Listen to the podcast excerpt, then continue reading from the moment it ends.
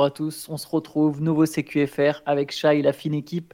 Shai, il y a eu une performance historique cette nuit, c'est celle de Victor Wembanyama. Je, dis historique, historique, mais je pense pas que ce soit exagéré comme terme. Il y a quand même que quatre rookies qui ont réussi ce qu'a réussi Victor Wembanyama la nuit dernière, c'est-à-dire un, quadruple double. Je suis allé trop loin. Ça va, ça va arriver, ça, t'inquiète pas. Ça, va, ça arrivera à un moment, je pense aussi. Un triple double avec les contres. 27 points, 14 rebonds, 10 contres. Il y avait aussi 5 passes. Bon, il y a 7 pertes de balles, mais ça, faut, faut mettre de côté. On oublie. 10 sur 14 au tir. Et donc, en moins de 30 minutes, Victor Wembanyama a réussi un triple-double avec les contres pour une victoire assez large des Spurs contre les Raptors, 122-99. Ouais, c'est complètement fou. Pour revenir là sur le, lapsus sur le quadruple double, tu sais qu'on a, quand il a fêté ses 20 ans, on avait fait un petit article, on avait compilé un peu euh, les challenges. Il y avait triple double et triple double avec les contres. Voilà, les, challenges qu'on lui imposait un peu comme ça pour pour, pour l'année qui venait, il y avait euh, bah, de faire un quadruple double, de faire le triple double avec les contres, tout ça. Bah là, euh, on voit qu'il est tout à fait capable de le faire comme on le supposait, et c'est que en 29 minutes, c'est complètement dingue peu importe euh, l'opposition, les Raptors sont, ont activé quand même euh, le mode de tanking, je pense, on peut le dire, avec les trades qui ont été faits. Donc je pense pas que ça les chagrinera de perdre contre les Spurs. Mais euh, ils, ont, certainement pas donné tout ce qu'ils pouvaient donner, mais bah, c'est juste, époustouflant, c'est incroyable. Et ça donne envie encore de le voir sur 35-40 minutes. C'est genre une fois, juste voir combien, qu'est-ce qu'il donnerait s'il faisait un match un match à 40 minutes, un match normal, le moment où il y aura cette bascule, qu'est-ce que ça va donner? On va peut-être là, on parle d'un truc historique, mais ça va être, euh, ça risque d'être encore plus fou euh, statistiquement parlant. Euh. Puis c'est drôle parce que ces derniers jours, j'entendais parler un peu de rookie wall pour Wembanyama. Bon, voilà, je pense que là, il l'a il bien cassé. je pense qu'il va. à mon avis, on va avoir des trucs assez fous sur la dernière partie de saison avec Wembanyama. Statistiquement, je, pense qu'on on n'est peut-être pas prêt à ce qu'il va faire. Je pense parce que là, il y a pas. bon, la pression des résultats n'existe pas, donc je, je pense qu'on va avoir des choses il va aller chercher un match à 40 points, je pense, à un moment. Et le quadruple double, je suis quasiment persuadé qu'il l'aura à un moment dans sa carrière. Ça me semble euh, oui. presque incontournable, en fait. C'est quand même un bon passeur, il a une bonne vision du jeu, il a un bon soir. Alors peut-être que ça viendra dans plusieurs années, mais je serais pas surpris qu'il y en ait un quand même à un moment. Bah, il, fait 5 passes, euh, il fait 5 passes sur en, même pas 30 minutes, tu vois. Donc, euh, donc c'est, bah il va le faire. Par définition, quand il fait un match comme ça, il y a quand même des chances que les Spurs soient entre guillemets nettement devant. C'est ce mm. qui s'est passé notamment la nuit dernière. Il a lancé le match. Hein. premier tir des Raptors, il le contre. Et derrière, il met un 3 points. Et il y a un, et il y a un, quoi, il y a un hoop pas longtemps après. Il, commence sur un 10-0 San Antonio. Mais pour revenir sur le rookie wall, oui, Wembanyama, au final, il, il en a pas vraiment eu jusqu'à présent. Alors, il va pas vraiment avoir de repos non plus euh, avec le All-Star Weekend parce qu'il sera quand même sollicité. Il sera au match, euh, le Rising Star Challenge avec Bilal Koulibaly. Il va, devoir se déplacer à Indiana, etc. Ça va pas être complètement du repos, mais oui, moi aussi, je le vois bien finir fort. Il n'y a plus qu'une ligne droite. Les Spurs ont, quoi 28 matchs à jouer. Il va, être rookie de l'année. C'est quand même une sacrée première saison pour Wembanyama en NBA. Et sur ce match-là, je vous invite à, aller lire ce que, bah, ce que toi tu as écrit, Antoine, là, sur, où tu as compilé un peu les, les, stats euh, liées, juste à ses performances. Mais, mais c'est amusant parce que je sais qu'on on, on, tord toujours un peu les stats dans tous les sens pour leur faire dire un peu ce qu'on veut. Là, c'est juste que c'est, c'est, fou de se dire que là, par exemple, euh, y a, le, gars a lâché 6 contre euh, au cours du troisième carton, enfin sur un seul carton, euh, que les seuls rookies qui avaient fait ça avant lui, c'est que des. Voilà, c'est David Robinson, euh, Ralph Sampson, Mark Eaton, c'est que des mecs qui ont, un peu marqué dans leur registre, qui ont marqué leur, leur époque. T'as des. Le, le, cinquième joueur d'histoire de l'NBA qui compile 25 points, 10 rebonds, 10 blocs, 5 passes. les autres, c'est Olajuwon, Jabbar, Robinson, Sampson. Enfin, tu vois, c'est. Bon, c'est pour dire que même si je sais qu'on tord parfois les stats et qu'on aime bien se moquer un peu, c'est voilà, là c'est une performance assez incroyable et il fallait le, souligner. Je vous invite aussi à regarder le dixième contre euh, sur, un, sur, sur qui est quand même parti au layup et qui a fait un airball. Il a fait un airball sur son layup. Il reprend la balle sous le cercle il essaie de tirer sous le cercle, évidemment. Il est sous le cercle, il se fait contrer par le cercle. Il reprend la balle, il retente, et c'est là où Mbayama lui met le dixième contre. C'est quand même une séquence assez bizarre. Bon, après, J'avais jamais vu. Hein. A mis 18 points, mais. Je, l'avais, je l'avais jamais vu. Le, airball sur, euh, sur layup, euh, c'était assez. Il a, il a, des moments très goofy, lui. Ouais. En NBA, après, là, il fait un bon match, mais. Sa première saison, elle est. Ouais, je pense qu'on va, on va l'oublier, on va l'oublier un peu et on va espérer pour lui que qu'il rebondisse la saison prochaine dans un autre contexte peut-être. Allez, il y avait deux grosses affiches aussi la nuit dernière. Je vais commencer par celle euh, bah, que j'ai vue. Hein. Je vais choisir un peu par celle que j'ai vue d'abord. C'est pas mal. Entre Minnesota et, Los Angeles, donc les Wolves contre les Clippers, j'ai été assez impressionné par cette victoire des Timberwolves. 121 à 100 à Los Angeles. Une démonstration. Honnêtement, je pense qu'on peut. Le mot est pas trop fort.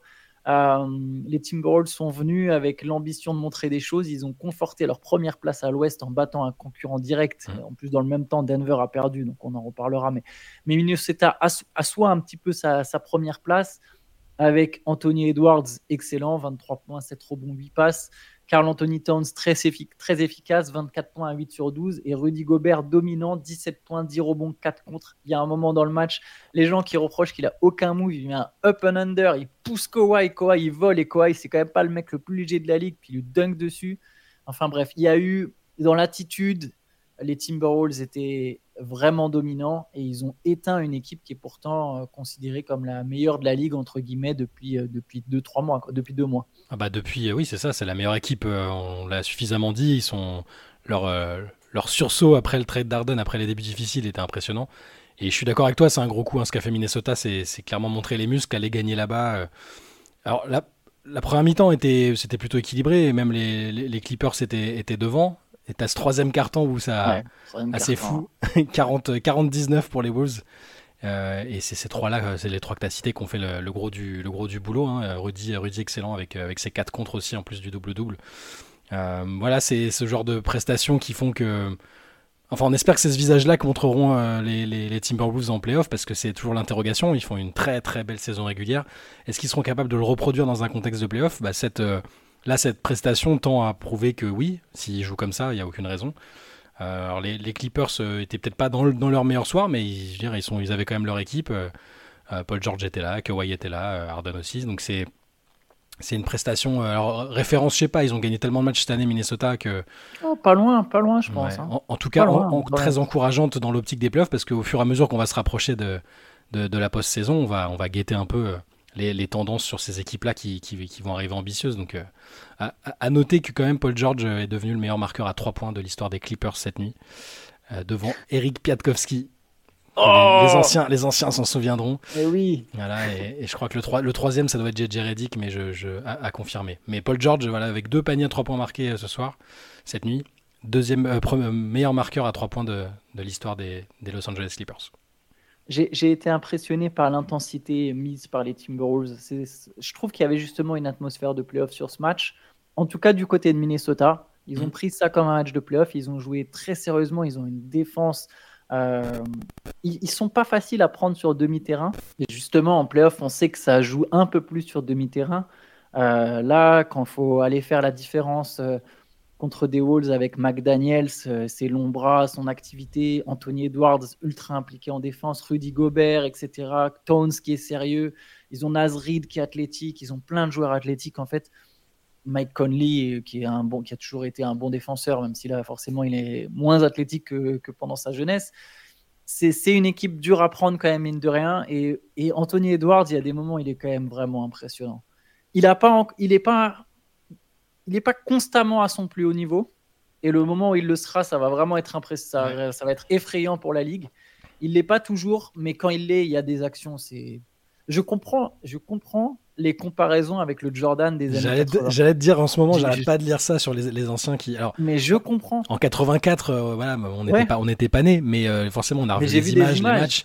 Bah je, peux, je peux comprendre et en même temps c'est, c'est une telle pression que. Oui, mais après c'est pas le même niveau. Bien sûr, mais personne lui envisage, euh, enfin j'imagine hein, que personne lui envisage non plus le, le, le, chemin de Jordan derrière, mais, mais c'est vrai, c'est vrai qu'il y a des, il y a des choses de cet ordre-là et, et bah, ça montre qu'il est quand même Enfin, il a encore une marge de progression. Hein. Ouais, très aérien, très, très aussi. Bon, il est, puissant quand même, je le trouve. Euh, de toute façon, physiquement, ça, va avec cette équipe-là. Physiquement, quand tu la vois sur le terrain, tu as l'impression qu'elle est plus grande que toutes les, que, que toutes les autres et que c'est un avantage en fait. Donc après, est-ce qu'en playoff, ils arriveront à, utiliser ça, cet avantage-là, à, leur, cette taille à leur avantage On verra. Mais, mais je, suis, je suis assez d'accord. C'est moi, j'ai envie de les voir comme ça. Il y a eu des, petites, des, petites, des petits passages pendant la saison où on se dit ah là ça c'est un petit peu mais bon c'est logique tu peux pas tu peux pas gagner tous les matchs et être parfait tout le temps.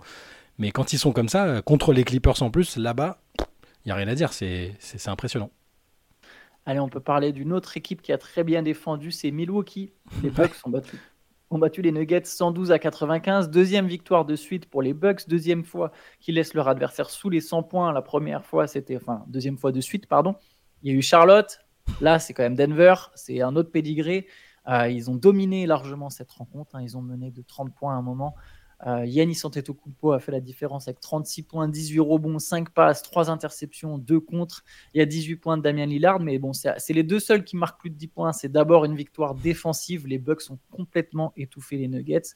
Et voilà. Et d'ailleurs, Yannis qui a rendu hommage à Doc Rivers, il insiste sur le fait que Doc Rivers euh, les, pousse à avoir un standard élevé en défense, les pousse à défendre, à faire les efforts. Et bah écoute, ça s'est vu cette nuit, ils ont dominé Denver, c'est quand même une victoire assez marquante et ils se rapprochent de la deuxième place à nouveau. Bah tu vois, sur, sur le match précédent où on disait est-ce que c'est un match référence ou pas, là euh, forcément tu bats les, tu bats les Nuggets euh, en, les maintenant sous les 100 points, c'est un match référence sous Doc Rivers.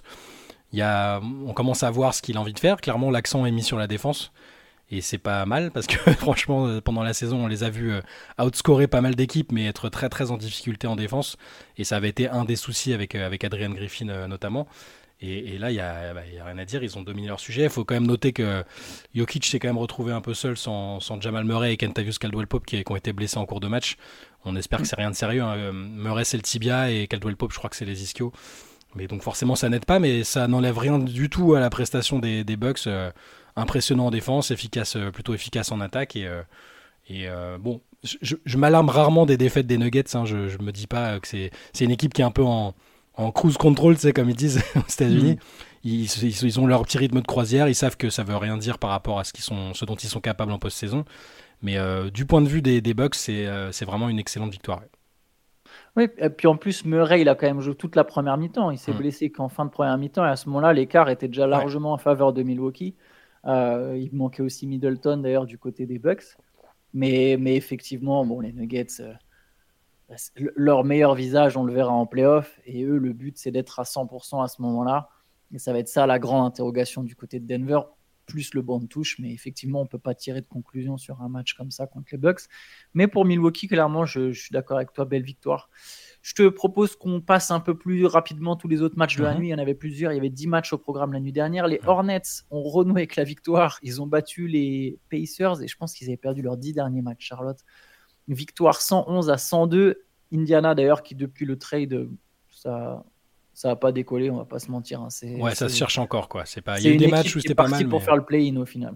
Ouais, il y a eu des matchs où c'était pas mal, mais c'est oui, le, ils cherchent encore l'alchimie, euh, l'alchimie avec Siakam, et là, euh, bah là, contre, contre des, des, Hornets complètement reliftés. Euh, je, crois que les Hornets ont, ont gagné leur, leur, match précédent, non? Je crois, qu'ils sont, je crois que depuis le lifting, ils sont peut-être. Ah, ils sont à deux, ils sont à deux, ils sont à deux victoires de suite. perdu avant. Des... Voilà, il y a le match dont tu parlais avant contre, euh, contre Milwaukee, c'est ça? Et, euh, et entre-temps, ils ont, voilà, ils ont gagné un match, donc là, c'est leur deuxième. Et, euh, et, avec ce lifting, bah, ça marche plutôt pas mal. Tu as des joueurs comme Grant Williams qui sont un peu revigoré après. Points, 18 points de cette curie. Misic qui avait fait un gros match le match précédent et qui a apporté un peu de création. les recrues des euh, maps font du bien. Quoi. Bah, c'est ça. Euh, donc je sais pas si. Euh, je sais pas ce que ça va donner pour Charlotte là, sur la fin de saison, mais en tout cas, ils sont, ils sont regardables déjà. C'est pas mal. Et, et, pour Indiana, ouais, Indiana, il y a un côté irrégularité. Le, bon, le, pour, pour les Hornets, le, le fait qu'ils aient gardé Bridges, finalement, bon, on, on, met de côté tout ce qui est extra sportif. Ça y est, on a, je pense qu'on on en a assez parlé, mais là, il fait encore 20 points, dire bon, cette passe, il est toujours, euh, toujours très actif et, et sur un match comme ça, il fait aussi la différence. Donc, euh, on, verra pour Charlotte. Et pour Indiana, je suis d'accord, ça. Pour l'instant, c'est bizarre, c'est moins excitant qu'avant le trade. C'est paradoxal quand même. ils, ont, ils avaient Siakam. Et, bah, ça souffle un peu en fait. Ils ont récupéré Siakam, et pour autant, euh, ouais. après, il leur faut aussi un peu du temps pour trouver des nouveaux repères, je pense. Hein, mais pour l'instant, c'est pas fou. Ouais. Euh, Chicago a battu Atlanta 136-126. Il y avait 29 points d'Iowa Dawson Mouche, 29 points de Demar DeRozan mhm. aussi. Pas forcément grand chose à dire sur ce match. Euh, Philly a battu Cleveland fin de série pour Cleveland. Ça faisait 9 victoires de suite et c'est Philly sans Joel Embiid qui est venu à bout des Cavaliers. 123-121, 24 points de Kelly Oubre, 22 points de Tyrese Maxi, 24 points de Buddy Hield, surtout, la nouvelle recrue qui a fait la différence. Les Cavaliers, 36 points de Donovan Mitchell. Ils ont raté euh, une occasion pour la gagne, c'était Garland qui était dans le corner. ouais, ils ont, gommé, ils, ont gommé quasiment 10 points de retard dans le money time. Donc, euh, on se disait que ça allait encore, ils allaient encore réussir à éviter la défaite. Et, euh, Et non, finalement, il a, raté sa dernière action. Et, et pour, bon, pour Cleveland, c'est pas grave, évidemment, parce qu'ils étaient sur une telle, telle belle série que défaite n'enlève rien. mais pour Philadelphie, c'est intéressant, enfin, de, réussir à gagner des matchs sans, sans Embiid. troisième victoire seulement sur les 11 derniers matchs, c'est voilà, il faut espérer pour eux qu'ils arrivent de temps en temps à prendre des matchs comme ça parce que la fin de saison va être compliquée sinon. Défaite de New York contre Houston 105 à 103. Euh, Thibodeau était ultra énervé à la fin du match contre l'arbitrage. J'ai, pas, c'est là où j'ai pas été bon. J'ai pas vraiment regardé ce qui s'est passé. Je sais pas si tu avais vu. Ouais, si, si, j'ai vu. Ah, j'ai, vu en fait. Tu as, la dernière action. Euh, donc les deux équipes sont égalité parce que Bronson a, Bronson a égalisé à 8 secondes de la fin en gros. Euh, euh, et, donc Houston a un tir, euh, c'est aussi Justin Holiday, si je dis pas de bêtises. Justin Holiday qui prend le tir et là, Brunson défend sur lui et il siffle, il siffle faute. Alors déjà, c'est sûr, à vitesse réelle et même au ralenti sur le coup. Aaron Holiday. Ah, Aaron Holiday, oui. Eh, ils viennent à 4 ou 5 frères, les mecs aussi. Aaron Holiday. et, et, du coup, les, les arbitres sifflent faute. Euh, et, ça fait de lancer la victoire pour, euh, pour euh, Houston. Sauf que ils ont dit dans leur rapport d'après-match qu'effectivement ils, ils, ont, ils avaient revisionné l'action et qu'il n'y avait pas du tout faute et que c'était une erreur manifeste qui, qui avait offert la victoire à Houston. Alors c'est, on a quand même coutume de dire que c'est pas sur une action que le match se joue, mais là c'est sûr que quand c'est quand c'est la toute dernière, quand c'est la toute dernière et qu'effectivement il n'y avait pas faute, oui. donc Thibaudot était foudrage parce qu'il a bien vu en direct que qui n'y avait pas faute. Et, euh, et, après, je sais pas, peut-être qu'ils avaient plus de challenge. C'est peut-être pour ça qu'ils n'ont pas pu, ils ont pas pu revisionner parce que il y avait pour, pour le coup, euh, pour, le coup, l'action, enfin ça s'est poursuivi. Holiday a, a, transformé les deux lancers.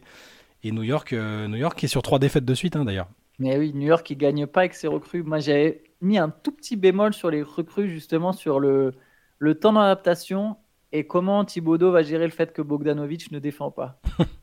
et bon, pour l'instant, ça se passe pas encore très bien, mais il manque du monde, il manque Anunobi, il manque Randall, faudra, faudra jauger au complet. Je pense toujours que New York a fait des bons moves, hein, vraiment, mais, mais j'ai hâte de voir quelle sera la rotation exacte de Thibodeau quand il y aura tout le monde. pour l'instant, New York lâche un, perd un peu de terrain. Euh, un autre match, les Pelicans ont battu les Grizzlies 96 à 87. Voilà, je pense pas qu'on ait grand chose à, dire, à dire. à part que Memphis s'est bien battu. Voilà. C'est le pléonasme parce que Memphis, même dans la galère, euh, ça, ça se bagarre bien.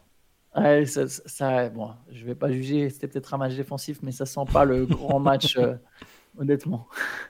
Euh, Washington a perdu contre Dallas 112 à 104, victoire des Mavericks. Les Mavericks qui continuent de briller avec leur nouvelle recrue. Ça marche, ça, finalement, ça marche bien pour Dallas. En tout cas, jusqu'à présent, ça marche bien pour Dallas, ça marche bien pour Charlotte. 26 points, 11 rebonds, 15 passes pour Luka Doncic. Il se régale à servir euh, ses nouveaux coéquipiers. Il y a également 26 points de Kyrie Irving et il y a 16 points, 17 rebonds en 24 minutes de Daniel Gafford. Il jouait contre son ancienne équipe. Voilà, il a mis 5 blocs aussi. Il s'est régalé euh, contre les Wizards. Ah lui, il apporte vraiment beaucoup. De toute façon, là, les, Mavs, euh, comme je disais hier, ils sont sous ce nouveau, sous ce nouveau visage, ils sont, ils sont très intéressants. Il euh, faut noter quand même qu'ils ont. Enfin, ça n'a pas été simple pour les Mavs parce que Lucas est il s'est pris qui s'est pris dans le coffret? C'est Kispert je crois il s'est pris il, a eu un choc avec Kispert et il s'est ouvert il s'est ouvert le menton donc il, il, a manqué 5 minutes pendant lesquelles les Mavs étaient complètement à l'envers et quand il est revenu ils étaient à moins 9 je pense ouais, quasiment moins 10 et il a complètement renversé la situation et, et, permis aux Mavs de, l'emporter à nouveau Bilal Koulibaly a été très maladroit 1 mm. sur 10 au tir 4 points 7 rebonds 2 contre bon il a joué 30 minutes voilà, il était resté sur quelques bons matchs offensifs Là, ça s'est euh, un peu calmé. Il avait un match à 13 points, je crois, celui juste avant. Euh, est-ce que j'ai oublié un match? Oui, la victoire, euh, j'en ai oublié un. La victoire des Warriors, la cinquième de suite en plus pour le coup. Golden State a battu Utah 129 à 107, 26 points de Clay Thompson, 25 points de Stephen Curry. Et surtout, encore une fois, un très bon match de Draymond Green. Je continue de le souligner quand Draymond Green est là, cette équipe des Warriors, c'est pas du tout la même et on est en train de revoir une équipe très conquérante. 12 points, 10 rebonds, 8 passes pour Green qui frôle le triple-double en seulement 23 minutes. Euh, ouais, Golden State remonte, dixième. Ils sont à portée de tir. J'avais peut-être jusqu'à la huitième place. Après, c'est peut-être un poil plus compliqué. Encore, il reste du temps. C'est, je pense que ça y est, l'équilibre a été trouvé. Il y a Gary Payton qui est de retour. Il a mis 11 mmh. points, 4 sur 4. Manque plus que le retour de Chris Paul. Et cette équipe sera potentiellement très dangereuse. Ouais, c'est un match où il n'y avait pas Steve Kerr qui était en Serbie pour les obsèques de, de Dejan, Milojevic, donc c'est Kenny Atkinson qui coachait. Et, euh, pour rebondir sur ce, que tu disais sur Draymond Green et l'impact que ça avait sur Steph Curry surtout. Alors là, je n'ai pas les stats actualisées parce que c'était avant le match de cette nuit. Mais sur la, période de suspension de Draymond Green, Curry était à 23 points de moyenne en 40, 36, 89. Alors pour le commun des mortels, c'est évidemment très très bien. mais depuis qu'il est revenu, eh ben c'est 32, 32,5 points, donc ça a baissé un peu forcément avec cette nuit, il a, il a moins marqué. Mais sur l'adresse, 52, 48, 94 au niveau des pourcentages euh, au global à 3 points et sur la ligne des lancers. Donc euh, il y a effectivement un, impact direct du retour de Draymond sur Curry lui-même et on sait quand même que le niveau de Curry est aussi euh, évidemment super important pour, pour les Warriors. J'en ai une autre. Depuis qu'il est là revenu de suspension, donc c'était avant le, avant le match, je crois que c'était même avant le match contre Phoenix. Donc c'était les 10 premiers sans compter Phoenix et sans compter celui-là. Donc il y avait zéro faute technique, zéro faute flagrante et surtout 126 points marqués, 107 encaissés sur 100 possessions, donc plus 19, c'est l'équivalent de loin de la meilleure équipe NBA quand on est sur le terrain. Euh, on, peut, parler aussi de l'impact qu'il a sur Kuminga. Hein. Là, tu mm. as donné les stats de Curry, ce serait intéressant d'avoir celle de Kuminga avec et sans Draymond. Pareil, il y a un bon. Alors évidemment, il y a eu l'évolution de Kuminga, mais il y a un bon spectaculaire. Il arrive à faire cohabiter Wiggins et Kuminga ensemble il est tellement impactant des deux côtés du terrain, en fait, aussi bien en défense qu'en attaque. Les Warriors ont clairement trouvé leurs cinq majeurs avec Curry, Thompson, Wiggins, Kuminga et Green. Il y aura un, 5, un deuxième 5 quand même avec Looney, Saric, Moses Moody, Gary Payton, euh, Chris Paul, ensuite Podziemski et Trace Jackson Jr. aussi, si tu veux mettre un peu de fraîcheur.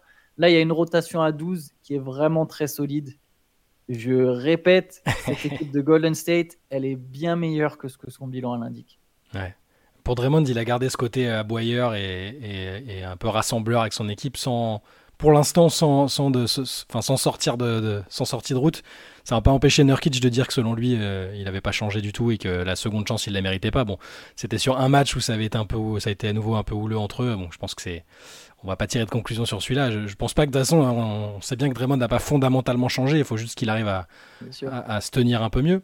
Et quand il est comme ça, il, bah, dans le jeu, il est très bon. D'ailleurs, dans le jeu, il n'était pas mauvais avant sa suspension. Hein. C'est pas, bon aussi. Il était quand même bon. C'était c'est plus le comportement qui posait problème. Euh, là, il est bon dans le jeu et euh, il y a ce côté. Euh, ce, ce, lion, c'est le, il a le côté leader, glue guy, il a plein de plein d'étiquettes à Golden State et ça, ça profite vachement à tout le monde. Alors, faut voir. Il y a, pour la rotation, je sais pas encore si ce sera fixé comme ça, parce que je sais pas si t'as vu, mais il y a Clay Thompson qui dit que ça y est, enfin, si, si, besoin, il sortira du banc, parce qu'il a été un peu incité par certains, certains observateurs. Moi, je suis pas forcément d'accord. Hein, je, je pense pas qu'il est voilà. de sortir du banc. Pas avec les Kuminga qui joue comme ça. Mais déjà, je trouve que le simple fait qu'il qui s'offusque pas de, la question, parce que tu te rappelles quand même, au, plus fort de la tempête pour les Warriors, c'était un peu. Euh, c'était question tabou et puis il, s'agaçait vachement de, du simple fait qu'on puisse évoquer ça. Donc euh, je, suis d'accord, les Warriors sont sur une bonne période. Euh, est-ce qu'ils vont pouvoir maintenir, euh, maintenir ça sur euh, tout le reste de la saison? C'est très dur à l'ouest. Ce serait presque miraculeux de finir dans le top 6 vu, l'écart. Alors j'ai pas le classement sous les yeux, mais ils ont, ils, ont, bien encore 4 Ils ont 3 victoires. Que 3 victoires de retard sur le top 6 Bon, bon en fait, ça matchs. Va. en fait, ça va. Mais, après, je suis pas persuadé qu'ils finiront dans le top 6. 3, 3 matchs, je, je, je, te reconfirme ça, hmm. mais ils en ont trop. Ah non, 4 avec le top 6, pardon, avec Phoenix. Phoenix, il y a 4 victoires d'écart avec les Suns. Et de toute façon, le top 6 est quand même très fort. Euh, mais peut-être ça passera par le play-in. Mais si on part du principe que les deux premiers, euh, après là, on fait des pronostics, on, on se projette, c'est pas forcément lieu d'être, mais si tu pars du principe que les deux équipes tête de série, c'est Minnesota et Oklahoma, deux équipes qui ont moins d'expérience, c'est pas pour les sous-estime. Enfin, si, certains diront qu'on les sous-estime, mais Golden State sera, peut être un poison de la même manière que l'an dernier, Golden State a joué Sacramento, qui a fait, fait une très grosse saison, mais qui n'avait pas d'expérience à ce niveau-là. Alors, les Kings ont fièrement joué leur, joué leur peau, tu vois, mais ils sortent, malgré la tête de série, mm. malgré un game set à domicile, ils sortent contre les Warriors. Je dis pas que ça va se reproduire, mais Golden State, en tout cas, clairement, est une meilleure équipe que ce que son bilan l'indique. Bah, euh, je l'ai dit euh, toute la saison, j'ai milité là-dessus, mais je continue vraiment. Je pense vraiment qu'ils vont finir fort. Voilà, on verra s'ils gagnent une série de playoffs, mais je pense qu'ils vont aller en playoffs. T'imagines, t'es une équipe de play-in, t'es content, tu t'es qualifié, puis tu te prends les Warriors d'entrée. Enfin, c'est, c'est, enfin, les Warriors là comme on les voit maintenant en tout cas, hein, mais euh, c'est, c'est un enfer. Après, les Timberwolves ou les ou Thunder peuvent, peuvent ces deux équipes peuvent mettre les Warriors. Hein. Bien sûr, bien je, sûr. Je, ne cherche pas à faire un pronostic forcément. Je dis juste que ouais, cette équipe va, va, va continuer de monter en puissance, je pense. Ouais. Chai, on a fait le tour des matchs. On se retrouve de toute façon tout à l'heure pour un podcast. On est désolé, on n'a pas pu le poster hier, mais aujourd'hui, promis, on enregistre et on poste ça. Et on se retrouve aussi ce soir, 23h. Exactement. Et on peut, euh, on peut aussi parler rapidement de, du, MOOC, euh, du MOOC San Antonio. On, aurait pu en parler là tout à l'heure pendant, pendant, qu'on discutait de Wembanyama, mais c'est aussi un bon moment pour le faire, je pense.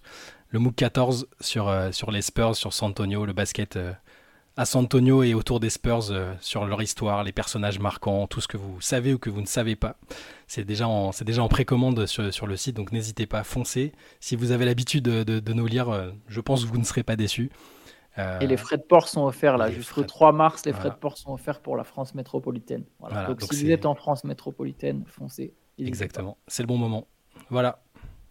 Yes, bah écoute, sur ces belles paroles, Shai, euh, on se retrouve tout à l'heure pour un podcast et puis pour euh, une late session ensuite sur Twitch. Bonne journée à tous. Ciao. Ciao, ciao.